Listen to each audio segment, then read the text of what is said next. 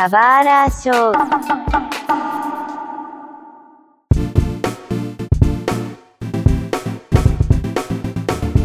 Muitas boas-vindas a um novo episódio do Subara Show. Meu nome é Mário, e se eu fosse do mundo do Scott Pilgrim, provavelmente não seria é, eu contra o mundo, mas na verdade o mundo contra mim. Não é a mesma coisa? Acho que não, acho que vai pelo incentivo de quem quer enfrentar o quê, sabe? Algum linguista aí vai poder tentar entender isso. Salve galera, aqui é o Sugi King e eu gostaria de ver um show da Sex Bombombs pra ver se eles são lixo ou não. Você sabe tocar um instrumento? Não, não sei, mas assim, né? A gente, a gente, a gente tenta ali, a gente avalia como leigo. Porque no, no, no quadrinho tem lá os acordes que você tem que fazer. Então é só arranjar algumas pessoas e pagar pra elas tocarem pra você. Olha só que legal. É, mas aí não vai ser Scott Scott, né? Mas você pode jogar uma moeda dele, se ele for mal. Aí seria uma boa, aí seria uma boa. Aqui quem fala é o Jim, e vocês sabiam que na década de 90 tinham dois programas do Sonic? então, mas fica a pergunta séria: vocês sabiam? Não, pior que não. Eu não, eu não fazia a menor ideia. Eu também não, cara. Eu fui ver depois e é grotesca a animação. A segunda animação, mano, é muito bizarra, cara. Mas é isso. Anos 90, a galera produzia anima rodo, sabe? É, tinha coisa pra. Eu nunca vou esquecer do. daquele programa da Nintendo que misturava todo mundo lá, o Super N. Super N? Que que é, é isso? Assim, a gente já falou sobre isso, cara. Enfim, Olha só, a gente tá aqui para falar de Scott Pilgrim. Scott Pilgrim, basicamente uma graphic novel muito famosa nos anos 2010. E anos 2010 porque a gente já passou dessa década, então a gente tem que chamar assim. É, basicamente conta a história de um garoto que a gente se afeiçoou muito porque se parece conosco. Scott Pilgrim é um garoto que ele toca numa banda, ele é um pouco preguiçoso, e, bem, a gente vê um pouco da vida dele na primeira graphic novel, que é Scott Pilgrim é The Precious Little Life, Scott Pilgrim, alguma coisa assim, né? O nome do primeiro volume, né? É Scott Pilgrim's Precious Little Life. E acho que fica a pergunta para vocês, né? Como é que a gente define Scott Pilgrim? Apesar de eu ter dado esse resumo, como é que a gente pode definir a história, a obra, enfim? Como define? Nossa, bem complexa essa pergunta, hein? É muito. Scott Pilgrim é um quadrinho lá do dos anos de 2010, né, mais ou menos. Que ele veio com a pegada jovem pro público jovem da época. Foi tipo, eu, eu, eu, vejo ele como o primeiro respiro de renovação em relação a quadrinhos publicados. Pelo menos que chegou realmente ao mainstream, né? Justo. Que saiu da bolha Marvel, que saiu da bolha DC, Dark Horse, né? Quando você fala bolha Marvel, bolha DC, essas coisas tudo, Cara, são quadrinhos que são publicados desde a década de 60. Não é uma coisa nova. Não, é, é justo, mas eles são quase. Não vou falar monopólio porque tem muitas empresas de publicação, mas vir um quadrinho original, independente, assim, ser publicado e, e, e respaldo que teve é muita coisa, né? Mesmo se não fosse independente, é, é mais um lance do. Cara, né? Um bando de gente velha fazendo a história pra gente mais velha ou não tão mais velha, sabe? Uhum. Ele é claramente um quadrinho feito por pessoas jovens, para as pessoas jovens da época, que saiu do, do Oriente, né? Porque lá no, no Oriente a, é um pouco mais maleável isso, né? Justo. Não, eu ia falar que eu acho que ele se diferencia bastante de tudo que a gente tem, assim. Pela, primeiro por ser um quadrinho que ele tem uma influência muito grande do, dos mangás, mas feito aqui, né? Feito no Canadá. Então ele tem ali a, um pouco dos dois mundos. E eu acho que ele também, como vocês falaram aí da questão de trazer a visão do. Né, uma, uma coisa para o jovem da época, eu acho que ele é meio que a última obra que pega ali aquele estereótipo antigo do, do nerd ainda um pouco mais recluso. Hoje, a gente já falou até em outros podcasts, como hoje ter nerd é muito mais socialmente aceito e tal. Ele ainda pega um pouco daquilo de o nerd um pouquinho mais recluso, porém ainda assim o cara também é sociável. Então ele pegou meio que a transição desse perfil do nerd e acho que isso acabou agradando tanto quem era nerd quanto quem não era tão nerd, mas gost... se identificava de alguma forma com ele. Talvez a pessoa não era nerd, Sim. mas era um pouco mais recluso, não era nerd, mas também tinha uma banda. Ou a, a, era nerd mesmo e, a, e gostou do, do, que viu ali e tal. E o fato da obra também ser uma obra que não se leva tão a sério. E isso também tem na, na série que a gente vai falar já já. E acho que isso também pegou a galera, sabe? Não, você não precisa fazer uma coisa super amarrada, super séria, não, só vai no embalo da história e curte, sabe? E é legal porque eu acho o Scott Pilgrim carismático, porque o traço ele é cartunesco, né? apesar do Brian Lee, que é o autor, ele se baseia em mangá.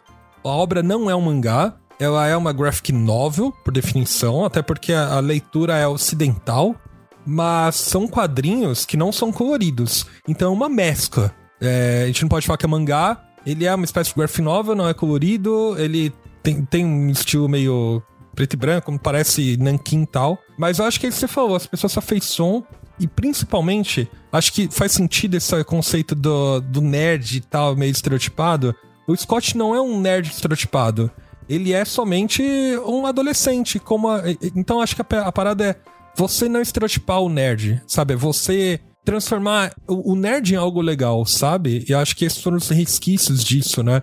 De olha só essa cultura dos videogames, a cultura dos filmes, a cultura da, né, do, de tudo que tá mangá tal, tem muita referência ao, ao, Japão dentro da obra, né? Enfim. Então, toda essa cultura nerd é envolvida dentro do Scott Pilgrim de uma forma que você acha o Scott descolado, sabe? É porque ele tem uma banda, né? Ele precisa ser descolado se ele tem uma banda. Além de ser baixista, né? Baixista sempre é o menos descolado, né? Será? mas ele tem uma jaqueta do X-Men, pô. É. é Quem não quis ter uma jaqueta do X-Men? Mas a jaqueta dele é só o símbolo, cara. Eu não sei, não é uma jaqueta. É só uma jaqueta qualquer com o símbolo do X-Men. Você pode fazer, pegar um pet e botar no, do lado, né? Pô, agora eu vou soltar aqui. Quem nunca se decepcionou por fazer uma referência nerd e a outra pessoa não entender, igual foi a da jaqueta? é, é... Nossa, cara, é, é triste, é triste. É. Há muito tempo teve aqueles filmes que estourou, né? Então, aí que tá. X-Men já é de 2002, cara. Mano, a gente tá numa geração que não assistiu X-Men, não faz ideia que existiu. Primeiro é de 2000, né? Primeiro é de 2000. Pegou, você pegou o Pirralhinho, entendi. É, é, Pirralhinho tem 20 anos hoje, sabe? A pessoa não assistiu X-Men. E acho melhor não assistir. Espera pela Marvel, a MCU lançar uma nova saga aí de X-Men que vai ser melhor.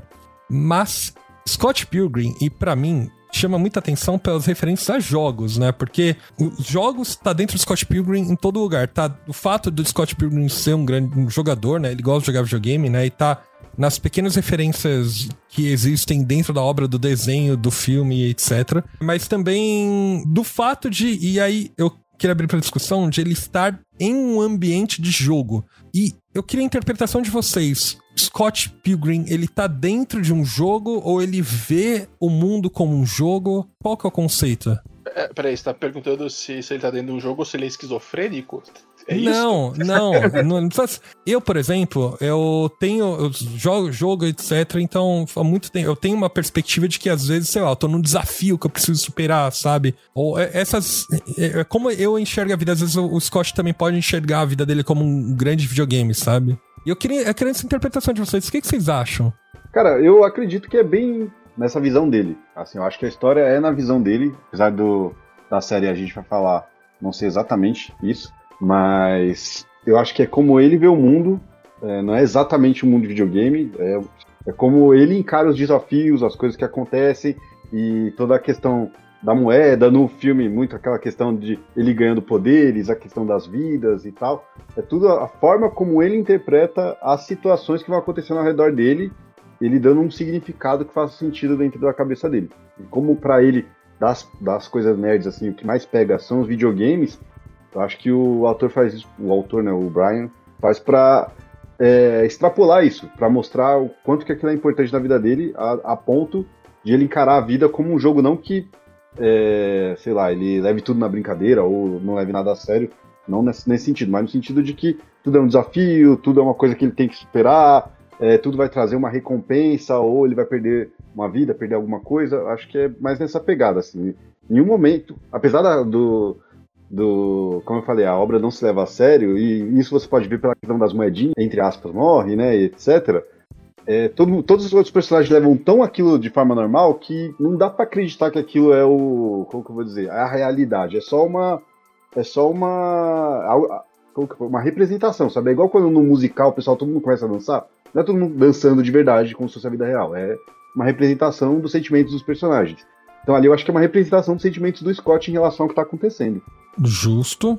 Eu acho que é mais uma questão de. que é, é, é, mais profundo que, que isso, sabe? Ao mesmo tempo que é feito de uma maneira como se ele estivesse passando etapas. Porque, porque no final das contas, o, o, Scott Pilgrim ele se vende como uma história de eu preciso lutar contra os sete ex-namorados do mal para conquistar a garota. Mas na verdade é uma história do eu preciso superar esses desafios para me tornar uma pessoa melhor, porque o Scott é uma pessoa horrível no começo do quadrinho. É, ele é bem maturo, né? Não, é, imaturo é uma coisa, ele é horrível. Ele, ele namora duas meninas no começo. Ele trai uma menina com a, com a, com a outra menina. Cara, isso é. Isso não é imaturidade, isso é canalice. Ah, justo, achei um bom termo. O jeito que ele tratou os demais também, sabe? No, no, geral. As demais namoradas dele, né? Que ele teve ao longo do caminho. Sim, sim. Entendeu? E, e, e assim, e não entenda errado. A história é sobre o Scott, mas a Ramona também tem seus defeitos, sabe? E não tem problema. Isso, na real, isso torna os personagens melhores. Sim. É, eu gosto porque há uma progressão absurda da história, né? É o Scott entendendo as merdas que ele fez e como que ele pode progredir, como é que ele pode transformar a vida dele para, sabe, ser alguém melhor, né? E corrigir os próprios erros até, né? Sim, então todo essa, esse lance de, das fases e tudo mais, né? De cada inimigo ser uma fase, lá, lá, lá, no final das contas, não passa de ser passinhos que ele dá de forma consciente ou inconsciente, não importa muito, para se tornar uma pessoa melhor. Uhum. Tanto que lá no final. Pode falar do final aqui? Ah, pode. É, se ninguém conhece, a gente já faz spoiler, né? Mas é, é a gente só faz spoiler aqui, gente. V vamos lá. Tanto que lá no, no final da obra, quando ele vai enfrentar o último chefão, que é o último grande desafio, ele primeiro consegue uma espada, uhum. que é a espada do amor, se eu não me engano, né? É a espada do amor, é. Aí ele perde e ele só ganha quando ele pega a espada do. Do amor próprio. Do amor próprio, do, do coisa, porque ele precisa se gostar, senão ele só vai estar tá fadado a entrar em mais um relacionamento tóxico, ser tóxico e tudo mais. É, é bem isso mesmo. É legal que esse conceito serve para muitas pessoas, né? Muitas pessoas se colocam, né? Ou colocam a expectativa do amor como a resolução dos problemas, né? E colocam a expectativa na outra pessoa. Quando na verdade você tem que simplesmente se gostar. Quando você se gostar, você gostar de, de, si mesmo, você gosta até dos seus próprios defeitos, etc. Se você estiver junto de uma outra pessoa, você vai estar para complementá-las, né? Então, é, você não baseia a sua felicidade em cima de sua própria pessoa, sabe? É mais um é um complemento, né? Enfim, é, é, é legal isso, né? É, essa metáfora para as pessoas entenderem, né? Assim por diante. Claro que o, o, o, que o que a gente vê é, são piadinhas e tudo mais, mas o, o, no fundo, no fundo, o que Scott Pilgrim traz é a melhoria do Scott conforme o tempo, é ele vendo as merdas que ele fez conforme ele avança e vê as outras pessoas e a relação das outras pessoas e vê os ex-namorados da Ramona, né? Ele vai enfrentando, ele vai vendo é, o, que, o que aconteceu com cada um, né? Etc. Ele reflete sobre si mesmo, né? Eu gosto que a Ramona pergunta para ele, né? Conforme eles vão falando, assim, ele falou: Nossa, mas você deixou muita gente triste, né? Tal. Fala, mas você não deixou? E a Kim? E a Knives? Conforme eles vão. Ele vai vendo isso, ele vai entendendo sobre si mesmo, né? Isso pegando a obra original, né? Que essa parte não tem na, no nosso, na nossa série. Mas sim, em relação a ele fazer tudo parecendo que é por ela, e no final ele entender que o que ele tá fazendo é por ele mesmo, e a partir do momento do que, que ele faz as coisas por ele mesmo, estar com a Ramona é uma consequência dos atos dele, né? Porque é, é aquilo, assim, é, ele não. Ela, ela não tá com ele porque ele lutou contra os sete caras. Ela tá com ele porque ele se tornou uma pessoa melhor por consequência, uma pessoa mais atraente para ela, e ali no final vale a pena para ela estar com ele também. Né? Sim. E a Ramona também tem os defeitos dela, ela também é trabalhada dos dois, tem uma evolução muito grande, e parte do, disso que o Jim falou, de que é, se eles começassem sendo personagens perfeitos, não seria tão interessante. É legal você ir vendo que realmente ele, ele começa ali vacinando cannabis, é uma menininha, é, tanto que no começo tem toda aquela piadinha, né, do Scott tá namorando uma colegial, uhum. ela tá toda apaixonada, não sei o que, e ele simplesmente não liga para ela, né? E assim, acho que ele só percebe o que ele era para ela quando ele se apaixona pela Ramona. Que aí ele começa a entender que, o que ele estava fazendo, e ele vai vendo as frustrações de cada um dos ex-namorados, e aí ele vai entendendo o que, que ele fez, é, e aí evoluindo como pessoa aos poucos. Mas eu acho que esse final é ele. Eu lembro que eu vi a primeira vez na época que saiu o filme, de 2010, 2011, e foi o acho que o que eu mais gostei, assim, lógico que a chamada, ah, ele luta contra sete ex-namorados, tem uma pegada nerd, óbvio que foi o que me puxou pra ver o filme. Mas quando você termina de ver o filme, você fala, pô, não, é legal, assim, é, tem as referências que eu gosto, as, é, as batalhas são legais e tal, mas ele também te passa uma mensagem que você fica pensando naquilo, então acho que isso é mais uma, um dos elementos que fazem Scott Pilgrim ser uma coisa que Pô, a HQ começou a sair no começo do ano 2000 e até hoje é relevante. Não à toa teve a série agora. Então, Sim. não é só referência nerd por referência nerd, é uma história que tem um conteúdo legal. É. É porque, querendo ou não, trata do, de uma coisa que é comum a todos, né? Que é a, as interações parasociais, no final das contas. Uhum. Tem uma skin de game e quando você vence o desafio, olha só, você ganha uma recompensa, que é o dinheiro e tudo mais, as piadinhas e tal, mas é, é sobre, no final de tudo, interações parasociais que todo mundo passa. Sim. E todo mundo já decepcionou alguém, já foi decepcionado, todo mundo passou por algum momento de evolução, de conhecer a si mesmo e tal. Então é 100% identificável. Acho por isso que é muito fácil gostar do Scott, né? Sim. É, todo mundo já teve um crush tão forte que você fica ficcionado pela pessoa, coisa parecida, que é o que o Scott fica pela Ramona, né? A Ramona é literalmente a menina dos sonhos dele. é, é, óbvio, né? E, mas todo mundo já passou por essas fases de decepcionar amigos, sabe? Ele tem uma banda, então eles, eles deixando a banda na mão algumas vezes, né? É, e no caso dele, ele ainda tá tentando superar uma decepção amorosa com outra pessoa. Esse é o principal erro dele. Às vezes a gente tenta superar problemas se baseando em uma outra coisa e quando a gente tra tra tra trata com pessoas assim é mais complicado ainda, né? Então, o relacionamento, né? Ele ainda chega ao cúmulo que vocês falaram de ele tem 22 ou 23 anos, tá namorando uma menina de 17, né? Namorando entre aspas, né? Porque ele não assume namoro com ela. Na verdade, ele nem acha estranho isso, que o fato de que eles só andam juntos e ela só fala sobre a vida da escola dela, porque é a vivência dela. E é um relacionamento que eles nunca mal dão as mãos, nunca se beijaram tal, né? É, e aí todo mundo falando pra ele, Scott, termina, termina que vai dar ruim, termina, termina, termina. Ele não termina, ele trai ela, acaba ficando com a Ramona e só depois ele vai terminar de uma pior forma possível. E ele percebe que ele nem ligava pro relacionamento, sabe? Quando ele já tá com a Ramona, ele mal liga pra, pra Knives, né? Então, isso gera uma obsessão nela, enfim. É toda uma série de. uma bola de neve que o Scott depois vai ter que lidar lá na frente, né? É, a, a Knives ali, ao meu ver, ela basicamente passa pelo processo que os ex-namorados do mal passaram da Ramona, sabe? Aham. Uhum. Porque é basicamente isso. Tem uma decepção e não superou e, e vai ocupar quem? Vai ocupar o Scott, que é a pessoa que você gosta? Não, você ocupa outra pessoa. É. Ele me traiu por causa da aquela outra pessoa, não é porque a pessoa que traiu é uma pessoa mau caráter, que nesse ponto da história o Scott é, não. Uma coisa que eu gosto muito do Scott Pilgrim é que até esse momento, né, que tem todo o rolê com a Ramona e tal, você entende Scott Pilgrim mais como, ok, é uma obra adolescente que tá cheia de referências nerds e tal. Mas quando aparece o Matthew Patel, primeiro que quando aparece a Ramona, ela explica que ela pode viajar no, num túnel interdimensional pelos sonhos das pessoas, né? Então ela já tem poderes especiais, né? É quando a Ramona aparece que as coisas meio que viram videogame, né? Porque aí tem todo esse conceito. E o Matthew Patel, que é o primeiro ex-namorado, aí sim tem a treta, né, treta beat'em Street Fighter, que eles lutam e tem poderes. E aí, aí sim, sim tem, opa, tem um mundo aqui meio igual ao videogame, né? O cara morre e cai moedinhas, né? O Scott ganha pontos. Então, ah, tá, entendi como é que as coisas funcionam, né? Mas vai além da, das referências nesse primeiro passo, né? É, e todo, e que nem se falaram, todo novo ex-namorado que aparece, depois ele está numa liga do mal, é, tá, é um chefão de uma fase, né? Mas é como se o Scott estivesse passando por uma fase da vida dele e vai, vai tendo novos aprendizados, né? Desses, o que eu mais gosto é do ex-namorado vegano. Ele é, ele, é, ele, é, ele é um idiotão, velho. Como assim, milkshake não é vegano? É, como assim, coxinha de frango, né?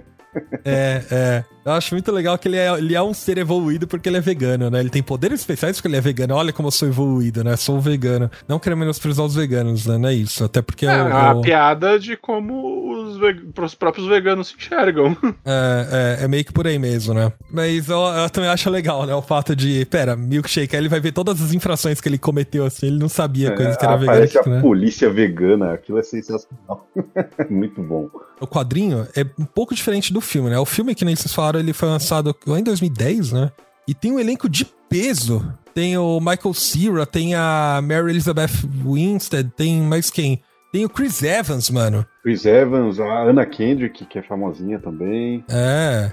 Tem, tem a, a Captain Marvel, qual que é o nome dela? É, a Brie Larson. Brie Larson. Mano, tem uma galera famosa. Filme é muito bom. Eu reassisti antes de gravar o podcast. Ele é de 2010 e os efeitos especiais são incríveis, a montagem é incrível. Eu falo, mano, esse filme é temporal. Assim, eu sei que muita gente gostou de Scott Pilgrim pelo filme, né? Mas o filme e a, e a HQ tem diferenças, né? Eu acho o filme bem inferior à HQ. Hum. Mas é porque tem aquele lance, né? Você tem mais tempo para trabalhar os conceitos na HQ. Sim. Não que, que seja ruim, pelo amor de Deus, não. O filme não é ruim como tem mais tempo, né? É, principalmente a relação do Scott com a Envy Adams é muito mais trabalhada no, na HQ, né? O passado dele com ela, quando ela aparece ali com o namorado vegano, que eu esqueci o nome dele agora. Então todo esse rolê faz muito mais sentido na HQ, né? A HQ tem mais tempo ali para explicar. Mas o roteiro, de forma geral, não tem diferença, só é mais trabalhado algumas, alguns pontos, né? Mas a HQ realmente é melhor. Eu comecei pelo filme também e a HQ depois. Você se apega um pouco mais a alguns personagens que aparecem pouco no filme também. Mas tem mais diferença, né? Da... Até o final é diferente. Né? Apesar de ele seguir o conceito do, da obra original de, da HQ, tem muito mais coisa, né? Por exemplo, o, no quadrinho, o, o Scott ele é desempregado tal, mas ele, ele descobre que ele é um bom cozinheiro, né? A Ramona, enquanto ele cozinha pra Ramona, ela fala, nossa, você cozinha bem, né? E depois ele acaba virando um cozinheiro, né? Ele, pelo menos, arranja um emprego, né? Como cozinheiro, né? Isso eu vou te falar que eu já não lembro.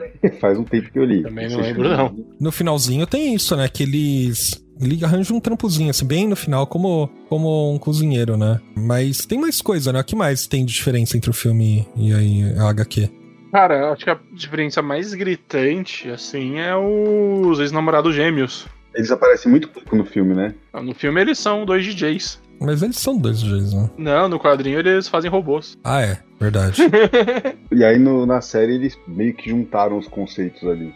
É, ficou, né? Porque ficou referência e tal. Você veio depois e, e, e, eles aparecem pouco na, na série nova, né? É, eles são os culpados, né? Mas.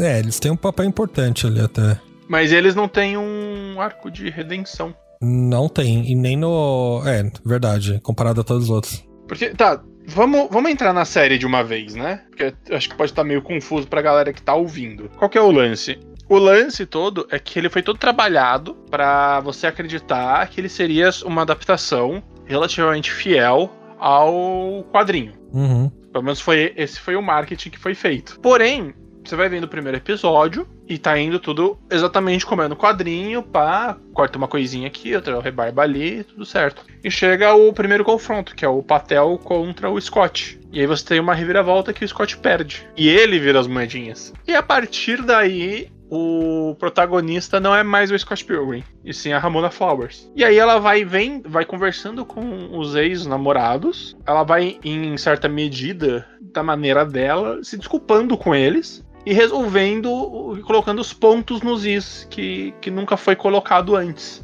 E aí isso dá um espaço gigantesco e maravilhoso de você ver esses ex-namorados, que até então eram só vilões, como personagens e pessoas. Não, exatamente. E assim, eu sei que a série tá dividindo uma galera. Eu entendo a galera que tá chateada com a série pelo rumo que a história toma, pelo simples fato de o marketing ter sido todo trabalhado, igual o Jim falou, para parecer que seria só uma adaptação da, do quadrinho e não uma releitura. É uma releitura, né? Não é o quadrinho. É uma releitura, mas o cara lá que fez tá envolvido, não tá? Não, tá todo mundo envolvido. Tá todo mundo, é o elenco original. Só que tem um detalhe nisso tudo, né?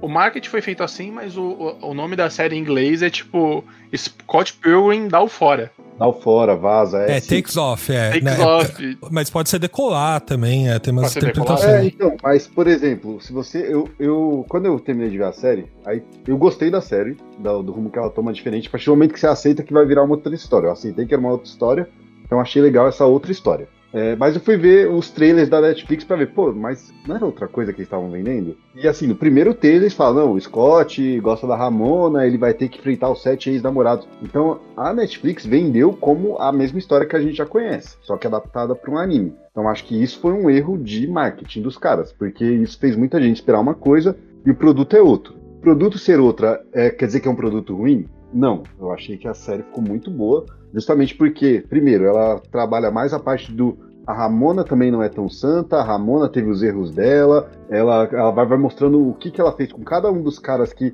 viraram vilões e humaniza cada um deles tirando os dois gêmeos. Os dois gêmeos têm uma participação muito pequena. Isso eu achei que foi um erro. Tivesse mais um episódio para ter um foco ali nos gêmeos, eu acho que teria sido muito legal. Mas você pega uma afeição pelos vilões que eu não tinha com o quadrinho e nem com o filme. Cada um dos, dos ex-namorados tem o seu arco e até personagens um pouco menores, sabe? A Kim tem uns momentos um pouco maiores ali, a Julie também. Então achei que a série, por tirar o Scott do foco, fez todos os outros personagens crescerem. Isso foi muito legal. Mas para quem esperava a história original, realmente vai acabar se decepcionando e acho que um pouco é culpa da Netflix pela forma como ela divulgou, né? Então, eu acho, eu tenho uma interpretação que é o seguinte: eu acho que eles fizeram de propósito, tá? Primeiro porque Scott Pilgrim, o filme pros quadrinhos, ele, ele tem uma adaptação muito grande, né? O filme é muito adaptado. O filme é muito bom, tá? Eu acho ele muito bom. Eu acho os quadrinhos melhores, mas eu acho o filme muito bom. Até por toda a galera que tá presente. Mas ele deixa algumas coisas, deixa bastante coisa que os quadrinhos não têm. O que eu acho que a galera esperava é que essa série teria, ele seria literalmente os quadrinhos adaptados e, e, teria tudo que o filme não teve, né? Seguiria ao pé da letra. E eu acho muito interessante que quando você tá assistindo o primeiro episódio, ele é o pé da letra. Até quando o Meth Patel enfrenta o Scott, que ele dá um murro no Scott o Scott morre, né? Eu lembro, quando eu assisti o primeiro episódio, eu falei, nossa, mas o Scott perde essa luta? Eu não lembro disso nos quadrinhos, né? Eu fiquei muito confuso, né?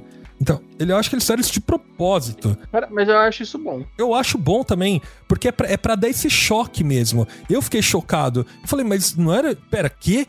Aí eu fiquei preso pro próximo episódio. E eu não consegui parar de assistir. Eu acho que algumas coisas. Eu sei que marketing é, é, às vezes é, a galera xinga, tá, etc, né? Mas eu, eu não sei qual era a proposta disso. Eu fiquei preso, sabe? Eu, eu gostei muito disso. Eu queria ter uma obra 100% adaptada do, dos quadrinhos Scott Pilgrim, mas eu fiquei muito satisfeito com essa série. E tem outro ponto que eu queria citar aqui. É por que, que essa série era tão esperada? Óbvio, tinha adaptação, mas o Scott Pilgrim, no fundo, no fundo, ele tem todas as raízes de mangá. Porque o Brian Lee, ele é fã de, de anime, sabe? De mangá. Ele, ele era muito fã de Ramameio. Então, todo. Scott Pilgrim também é baseado em Ramameio, essas lutas de Kung Fu e etc, né? E ele também. Depois ele foi pegando referência até do Osamu Tezuka, etc, para fazer alguns outros alunos que ele foi acabando fazendo.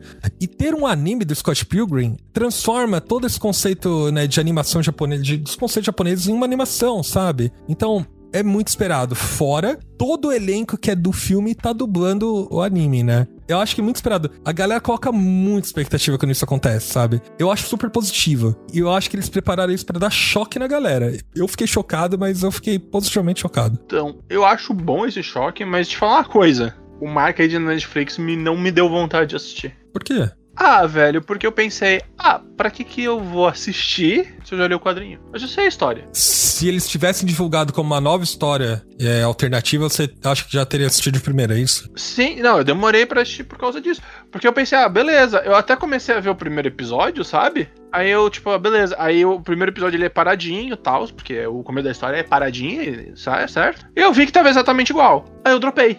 Uhum. Só, ah, tá bom, tá, é a história do quadrinho. Eu já li o quadrinho, eu lembro da história do quadrinho. Não preciso ver a série. Tem, tipo, um, um lado positivo, é, é, é essa, essa, estratégia de marketing. Até por uma questão metalinguística, que, que eu não sei se vocês repararam, que é uma questão metalinguística, que é o. Cara, era para ser a história do quadrinho. Sim. Só que no futuro. Ah, sim. É, o, ah, no sim, futuro foi baseado. É. Mesmo, né? tipo, é, parte... o, o, cara veio lá e mudou o futuro. E mudou pra gente também, entendeu? Como se a gente fosse ter um pouquinho de metalinguagem nisso. Sim, ele até fala, pô, eu não seria idiota de morrer numa corrida de skate aqui com você e tal. não, é muito. Isso é muito bom. É, muito é bom. eu só fui ver depois que eu vi um cara no YouTube falando. Falando, não, isso aqui tudo. Ah, e falando que era uma história diferente. Então, foi um tiro arriscado. Eu entendo a ideia, mas eu acho, interess acho interessante, mas eu teria visto antes se não fosse pelo marketing. Isso é engraçado, porque eu acho que varia muito do perfil. Eu, particularmente, se fosse qualquer um dos dois marketing, eu veria assim que saiu por gostar muito da obra e querer ver essa adaptação. Eu esperava uma adaptação mais fiel ao original, mas assim, se eles anunciassem que ia ser uma história mais focada na Ramona e não sei o que, eu iria querer ver do mesmo jeito. Mas boa parte do público também tem essa questão de querer ver a obra fiel e tudo mais. Então acho que gerou um hate que é desnecessário. Sabe? Talvez se tivessem falado que era uma, uma outra, né, uma outra leitura sobre a obra, não teria esse hate todo que eu vi algumas pessoas tendo. E nem merece, porque o anime é muito bom. eu, eu achei que ficou muito, muito, muito bom. Só que não é a mesma história. E ainda assim consegue trazer de uma forma que, cara, eu saí, eu terminei os, os episódios muito satisfeito com o que eu tava vendo. E fora toda a produção, foi, foi feito num estúdio japonês, realmente. Não é tipo um, um, tipo anime, ele é um anime mesmo, feito por japoneses, com a ajuda do pessoal original, do autor original, e também teve participação do diretor do filme. Ficou, ficou muito bom e acho que vai receber um hate que não precisava ter só por causa do marketing, né? Porque a adaptação ela levou a história para um, algo que eu não conseguia imaginar e que ficou melhor do que eu esperava. Sim.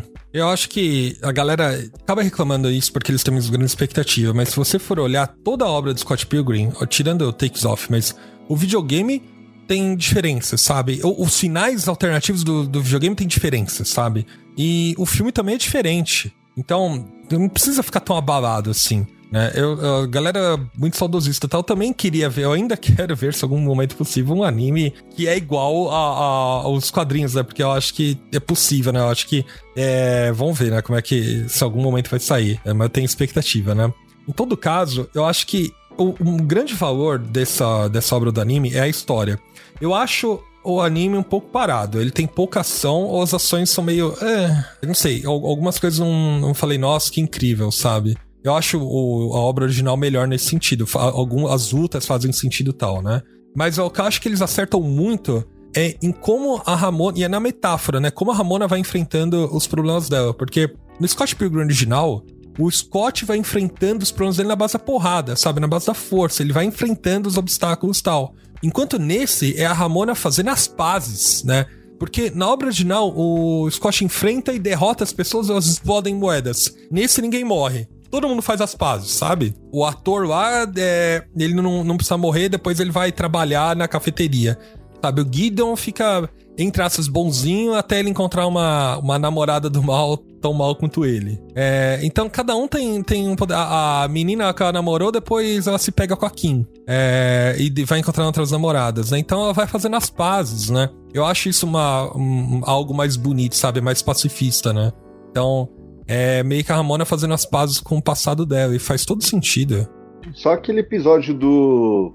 que é do vegano, do, do namorado, do ex-namorado vegano, achei ele um pouco arrastado. Todos os outros achei que tiveram um ritmo legal, não me incomodou. Ele meio que tem uma, uma fórmula, né? De cada episódio vai ter pelo menos uma luta e o resto é desenvolvimento, desenvolvimento, desenvolvimento. E você meio que esquece que o Scott não tá ali.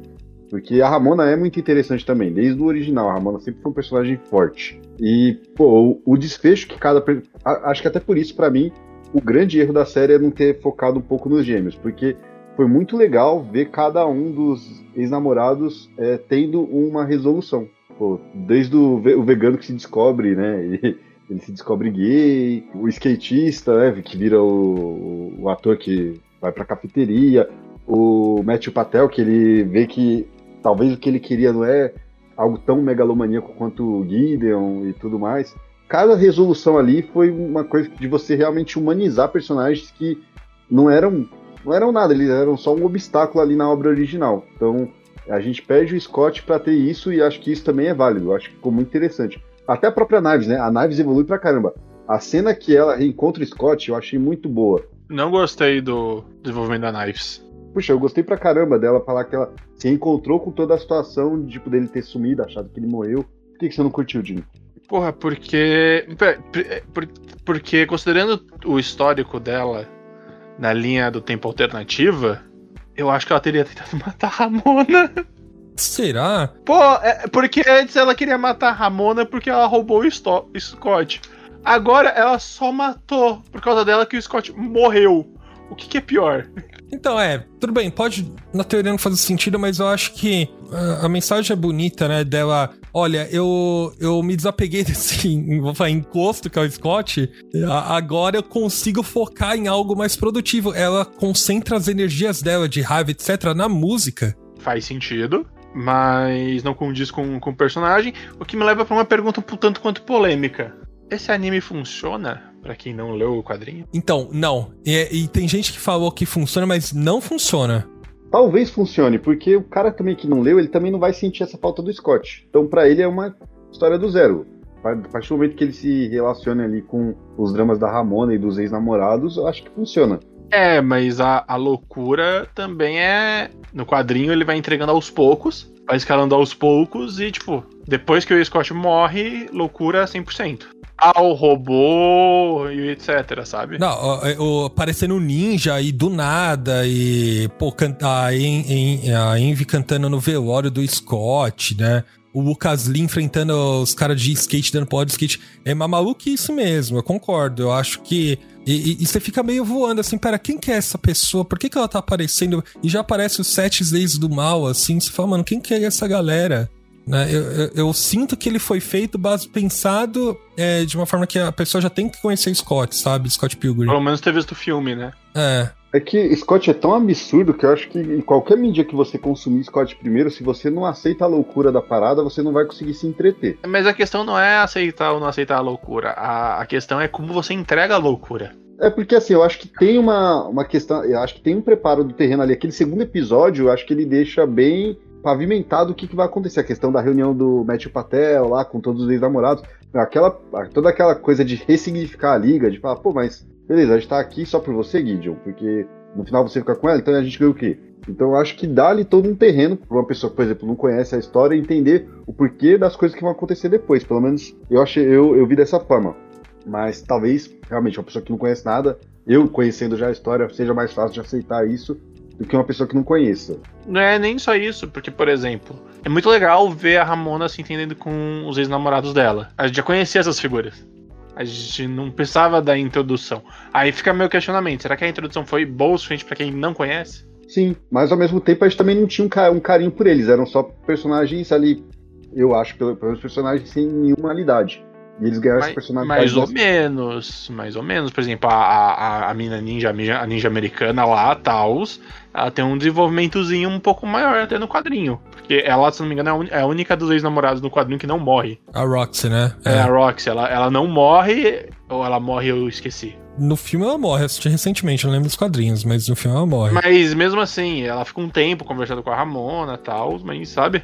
Não é tipo, de lá pra cá, assim, instantaneamente. E mesmo assim, já aparece o cara vegano fazendo veganices. É, eu acho que no quadrinho. Do nada, no, sabe? Veganista é foda. Mas no, no quadrinho você vai apresentando. Os personagens são apresentados aos poucos. Né? Você conhece a Knives, depois conhece a Sex Bombons, né? Daí, tem, tá, tem tempo não... pra digerir, né? É, você entende quem é a Ramona e tal. No primeiro episódio também é assim, então tudo bem, você tá entendendo os personagens ali. De repente, sete ex do mal, sete ex dos mal, do mal, enfim. E aí tem é, também a Envy Adams, já aparece. Pera, quem que é Envy? A, a Envy, no final, ela não teve uma, uma participação, né, nesse, nesse anime, né? Não precisava também, né? É. E vamos combinar que o cachê dela ia ser bem caro. É. Pra fazer de dublagem, porra. É a Miss Marvel, caralho. Mas foi a Brie, a Brie Larson que, que dublou, né, então... É, mas, mas pô, a, a Mary Elizabeth também tá cara, cara. É, ela acho que fez bem mais que a, a, a Brie Larson, hein? Star Wars, é, tá em... Não sei qual seria a mais cara. Eu acho que a Mary Elizabeth, é, mas... Inclusive, eu pago muito pau pra ela. Eu acho ela uma ótima atriz, velho. É, depois de, de, Cloverfield Street, eu falei, meu, Lucas, essa mina é foda. É, eu acho ela muito badass. Enfim, o que eu ia falar é que eu, eu, é, tão, é tão apegado, o Scott Pilgrim, esse série é tão apegada ao original, que aquele episódio que eles estão gravando o filme, né, que o Lucas Lee vai interpretar, não, é o Lucas Lee que interpreta o Scott, né, no final, é baseado no filme, né, então ele chama até o Edgar Wright lá, ele só, olha, só tem, é, é, é Right or Wrong, eu não lembro qual que é o... É Edgar Wrong, no, no, é uma piadinha, né, ficou muito bom. Então, eles, eles até fazem essa piada, sabe, inclusive eu acho que essa parte do filme é meio confusa, sabe, depois eles fazem um documentário, eu acho engraçado engraçado eles fazerem um documentário e tal, falando que deu errado, sabe?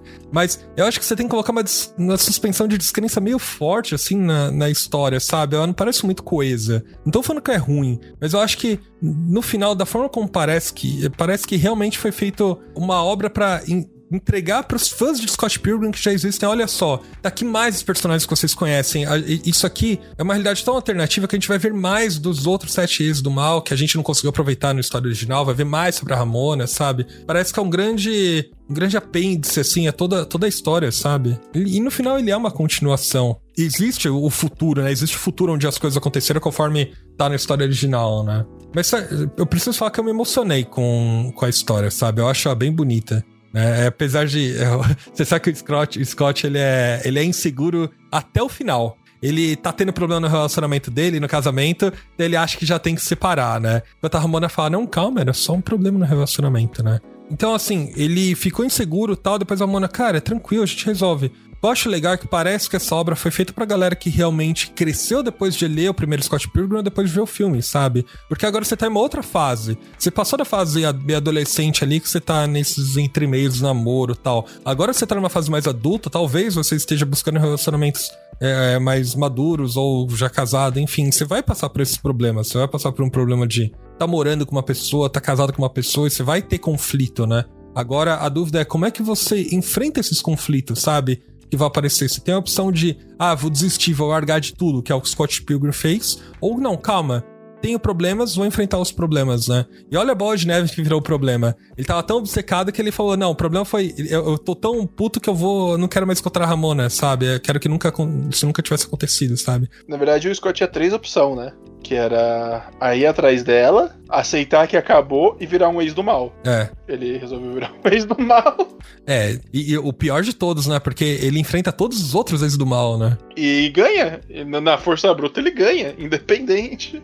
Ele já ganhou antes, né? É. é. Ele fica tão mal, tão mal com, com o terno do relacionamento que ele. A vida dele, ele deu uns 12 anos. Ele falou que fica muito tempo dedicando malhando, né? Não, 20 anos. Quando ele vai brigar com a galera, é 20 anos. É 10 anos que ele buscou o cara. Foi 10 anos no futuro. Depois ele fica mais 10 anos se remoendo e, e aparece lá como, como Final Boss. Sim. Mas eu acho maravilhoso que a, as duas Ramonas se unem e formam a Super Ramona, sabe? Eles se confundem. Calma, é, é, o Sonic 3, não, Sonic 2, é Sonic 3, isso. é. Tá ficando velho. É, mano, eu gosto que tudo em Scott tem uma grande referência também a Sonic, principalmente a Sonic, sabe? Os barulhinhos, sabe? Ela com o Super Sonic, né? A própria Ramona tem o martelinho da M, né? Então, tudo grande, grande referência. Né? Muito foda isso, velho. Ah, mas também tem referência a Nintendo, né? Ah, tem, né? O negócio de ver o futuro é o. O Virtual Boy, é. é o Virtual Boy, o. Porta da câmera pra entrar é um Game Boy deitado. É verdade. Nossa, é verdade. É, e o Wallace casa com o cara da Nintendo, é o sonho do, do Scott lá, porque ele tem todos os jogos. É, o, o meu tio é casado com alguém, é, ou trabalha com alguém na Nintendo, conhece alguém na Nintendo, é sempre essa história, né? Mas é, o sonho dele é jogar os jogos Isso é maravilhoso, cara. Acho que essas quebras de, de coisas voltadas ao videogame, óbvio, ela só acontece com o Scott, né? Não acontece com a Ramona, né? Mas elas são maravilhosas. A Ramona eu acho que ela tá mais próxima de um mundo de esporte. Por causa do patins, sabe? Porque ela deve gostar bastante de patins, pô. A Ramona, ela é aquela personagem, aquela menina que ela não é do, do mundo nerd, mas ela aceita o mundo nerd. Né? Ele fala as coisas pra ela, não é. É, não é do mundo nerd até a página 2, né? Vamos combinar que você tem que ser muito nerd para fazer um patins de um, DeLorean, de um DeLorean. Putz, o patins do DeLorean me quebrou, cara. Foi muito legal. E assim, foi aquela explicação do tipo, ah, é isso e aceita. Beleza, aceita. E eu, eu, eu, eu, eu penso, tipo, a, a, a, a galera mais nova, o que é um DeLorean? É. Porque, mano, isso pega muito parando pra pensar, porque. Beleza, cara, o, o, se para pensar o De Volta pro Futuro já não é muito da nossa geração, e a nossa geração, teoricamente, é a geração do Scott Pilgrim, né? Mas será que a galera entende Sonic também? Aí Apesar... jogou Sonic até hoje teve o filme do Sonic, né? É, teve o filme, né? Renovou um pouco o público ainda. É, Acho é, o filme faz sentido. Mas ainda assim. É, que o último jogo do Sonic vendeu baixíssimo, sabe? Foi, tipo, horrível de vendas, assim, tá? Ah, mas também é muito ruim, né? O Frontiers. Não, não, não, não. O último que teve agora. O que você joga com quatro pessoas, etc. Superstars, é. É, na primeira semana ele tinha vendido 6 mil cópias, tá ligado? Enquanto o Super Mario Wonder, é, o Super Mario Wonder já tinha vendido, tipo, centenas de milhares, assim. É, é, mas é meio, é meio injusto comparar com a Nintendo. É, coitada, a SEGA tá toda fodida das pernas, né? Nada, eles não estão ganhando dinheiro com o patinco, não tem um rolê assim? Ah, mas fechou um monte, né? E é só aquela, aquele que tinha aqui Rabara lá fechou, né? Ah, mas fechou por causa da pandemia, não foi? Eu não sei, mas eles não reabriram, né? Então. Eu acho que a Arca... Eu não sei, eu não sei dizer. Parece que não tanto, né? Cara, o que, que vocês acharam do, da, do cliffhanger aí pra uma segunda temporada? Vocês acham que dá pra ter uma história legal? Se for pra ir pra essa linha de pensamento, eu acho que dá para fazer um universo expandido. Acho que é mais legal do que focar nessas pessoas, sabe? Do tipo, beleza, vamos agora falar sobre a Knives. Mas foi em cliffhanger mesmo? Porque eu acho que eles só queriam meio colocar uma gracinha no final, sabe? Eu também achei que era só uma gracinha, mas se fosse pra fazer temporada, eu acho que, tipo, Deixa o Scott Ramona lá, vamos falar do, do Wallace, da Knifes e por aí vai, sabe? Pô, é, eu acho que foi um cliffhanger, até porque, como a história é totalmente. fica totalmente diferente da HQ, tipo, eles têm essa liberdade para continuar se quiser. Né? Não sei como seria, é, talvez até. Acho que abre até a possibilidade de introduzir personagens novos, se eles quiserem. Não sei se ficaria bom ou não. Mas eu acho que é um cliffhanger sim, até porque o Gideon ele não teve tanta participação, né? Teve ali alguma coisa, mas ele sendo o principal e não, não participando tanto, o principal da, dos ex-namorados, né? Talvez eles tenham segurado isso para realmente ter uma segunda temporada. E tipo, ah, beleza, todo mundo tem uma redenção, todo mundo é bonzinho. Mas nem todo mundo também tem esse lado bonzinho. Tem gente que realmente é ruim, e aí talvez ele querendo mostrar essa parte. Mas acho que pode, pode ficar bom. Eu gostei de como eles fizeram essa história original, então acho que eles podem fazer uma segunda história original, uma segunda temporada que também agrade. É, eu espero que não haja uma continuação, assim. Eu acho que, primeiro, pra, talvez pela recepção, a galera não curtiu muito, né? Tipo, eu vi misto, eu vi um sentimento meio misto, né? Claro que minha mostragem é, tipo, tu, quem eu sigo no Twitter, assim. Mas. Eu, eu, não sei se tem espaço, pela maneira como as coisas ficaram construídas, porque o Scott e a Ramona se resolveram, eles estão juntos, etc. Acho que não tem mais como explorar o relacionamento deles? Não tem, né? Se for pra essa linha de de time, sim, porque nesse, nessa versão do mundo o Scott nunca teve aprendeu a ter amor próprio. Tem então, na teoria, ele ainda é um, uma pessoa horrível. Será? Mas será que é ele não aprendeu? Né? É. Tem, tem, tem, tem a resolução dele ali com a Naves também, tipo, dele sentindo ali, tipo, talvez não mostrou esse desenvolvimento, mas ele pareceu ali ter entendido as merdas que ele fez, sabe? É, eu acho que não tem. Os outros personagens estão resolvidos também, certo? Tá todo mundo resolvido. Os ex-namorados estão resolvidos, etc. Só o Gideon, que, que ainda é do mal, né? Tá tentando planejar alguma coisa, mas ele tá mas com a não é Julie, é relação né? então... a, a Ramona, né? É relação ao vou, vou poder pelo poder. É, então, eu, eu, me parece que essa obra encerrou Scott Pilgrim, assim, no sentido de que, olha, esse aqui é um presente de 10 anos do Scott Pilgrim. Não é literalmente a gente tentando ressuscitar a obra, sabe? É mais é um presente de Natal, né? é, bem isso mesmo. se foi isso, eu, eu, acho que eu fico satisfeito também. Eu acho eu, eu senti mais como um cliffhanger, mas se não for, eu fiquei bem satisfeito também. Não precisa, não é algo necessário que tenha pra. Nossa, ficou incompleto, cancelado, nada disso. Aham. Uhum. Eu acho que o, o Brian Lee ele tem que escrever mais, só isso, sabe? Lança. Sei que ele tá trabalhando em Young Avengers, etc. Tá trabalhando em todos os comic books, acho que, que já existem, mas eu queria ver coisas mais originais dele, sabe? Queria ver é, histórias base, tal quais como Scott Pilgrim, eu queria ver novas coisas, sabe? Ele podia, ele podia fazer todo um universo, um mundo expandido, né? Nesse universo. Pode ser, pode ser. É, eu tô com o Repeteco aqui pra ler, ainda não li, vocês leram? Não. Repeteco é uma HQ dele, de um volume só. Tra... A capa é uma capa toda vermelha. Se jogarem aí no Google, vocês conseguem ver. Parece muito boa, parece muito boa. Eu não li ainda. Nossa, é, a arte é bem parecida, não é? Parece bem bonitinho. A arte dele é muito boa, nossa senhora. Me, é, lê e depois me fala se é bom. Marcelo, porque não, vou ler em breve, vou ler em breve eu falo assim. Tá bom. Eu sei que ele tem outras coisas para publicar no Brasil. Tem Garota Ranho, que foi cancelado, eu acho, saiu só o primeiro volume. E tem mais um que eu não vou lembrar o nome agora. Nossa, eu preciso ver agora. Bom, a gente falou um pouco sobre Scott Pilgrim, a gente falou sobre HQ, a gente falou sobre o filme, a gente falou um pouquinho sobre o videogame e principalmente a gente falou sobre o anime. Mas a gente quer saber de você, ouvinte. O que você mais gosta do universo Scott Pilgrim? Você já tinha visto Scott Pilgrim antes de ver o anime? Ou você não viu o anime e já viu Scott Pilgrim? Ou nunca viu Scott Pilgrim? É, conte para nós, entre no servidor do Discord e converse conosco sobre o universo Scott Pilgrim. Quais são as coisas que você mais gosta, não gosta?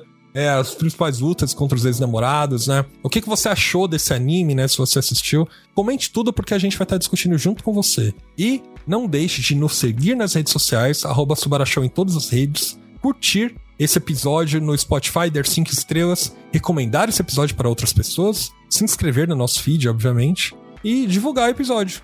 E para você, ouvinte, junto com, com um comentário, me diz aí quando foi, como foi o seu último embate com o ex-namorado do mal, da pessoa que está junto. É, é, bom ponto, bom ponto. Gente, beijo no coração e até a próxima. Tchau. Até a próxima, galera.